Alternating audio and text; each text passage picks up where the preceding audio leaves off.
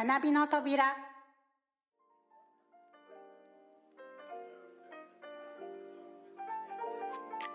学び方を学ぶ第1回。The Sky is the Limit. Part 1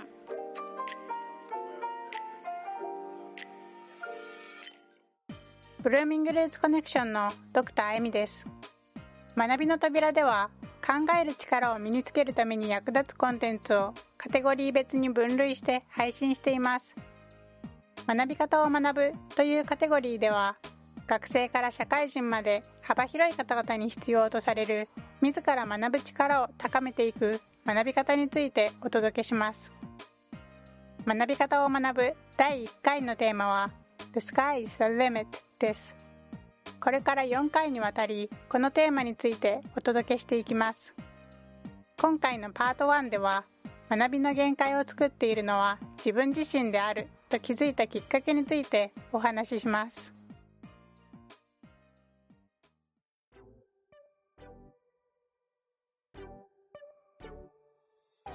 最近では学生だけではなく社会人になってからも学びの機会がたくさんあります。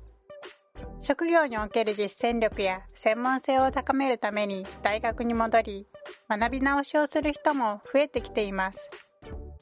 また趣味や副業キャリアアップなどさまざまな目的に応じたスクールも増加しています。このように障害学習の機会が増えている環境では学習の質がこれからの人生を大きく左右します。あなたは学びに限界を感じたことがありますか？私は小さい頃から他人と自分を比較して落ち込んだり他人より劣っている自分を責めたりする癖がありました。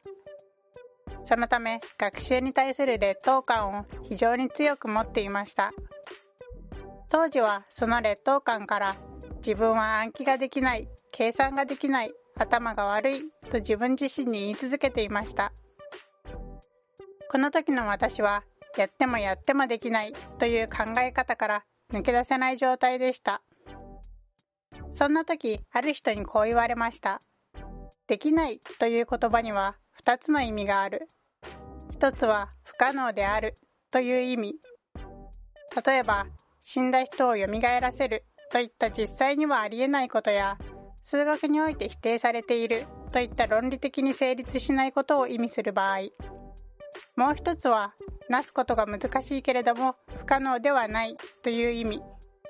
例えば能力が低いといったことを意味する場合。同じように学習をしていても理解ができる人とできない人の間に差が出てくるのは意識していること考えていること物事の捉え方学び方といったものが全て違うからだと言われました。つまり学習の方法といった見た目は真似できていても考え方といった本質的なところまでは真似できていないため理解度に差が出てくるということでした。物事を十分に理解できていない人が理解できるようになるためには理解できている人の思考回路を学ぶしかないと教わりました。この時の私は「できない」という言葉の持つ2つの意味を混同していて「できない」ということで自分には不可能だと思い込んでいました。そして不可能だと決めつけて思考停止することで学びに限界を感じていました。人は気づかないうちに思考や感情行動などを自分自身で制限しています。そのため新たな学びの第一歩を踏み出すには自分の思い込みを疑う必要があります。学びにおいて物事を理解したと思った時自分の認識の限界を超えてさらに深く掘り下げて考えることが大切です。なぜなら学びに限界はないからです。次回学び方を学ぶ第1回 The Sky is the Limit パート2では学びにおいて感じる限界は認知バイアスから来る思い込みによって作られるということについてお話しします。ブルーミングルーツコネクションでは考える力と英語力を共に身につけていくコースをオンラインのプライベートレッスンで提供しています。ご興味を持たれた方はぜひホームページをご覧ください。最後までお聴きいただきありがとうございます。次回学び方を学ぶ第1回 The Sky is the Limit パート2をお楽しみに。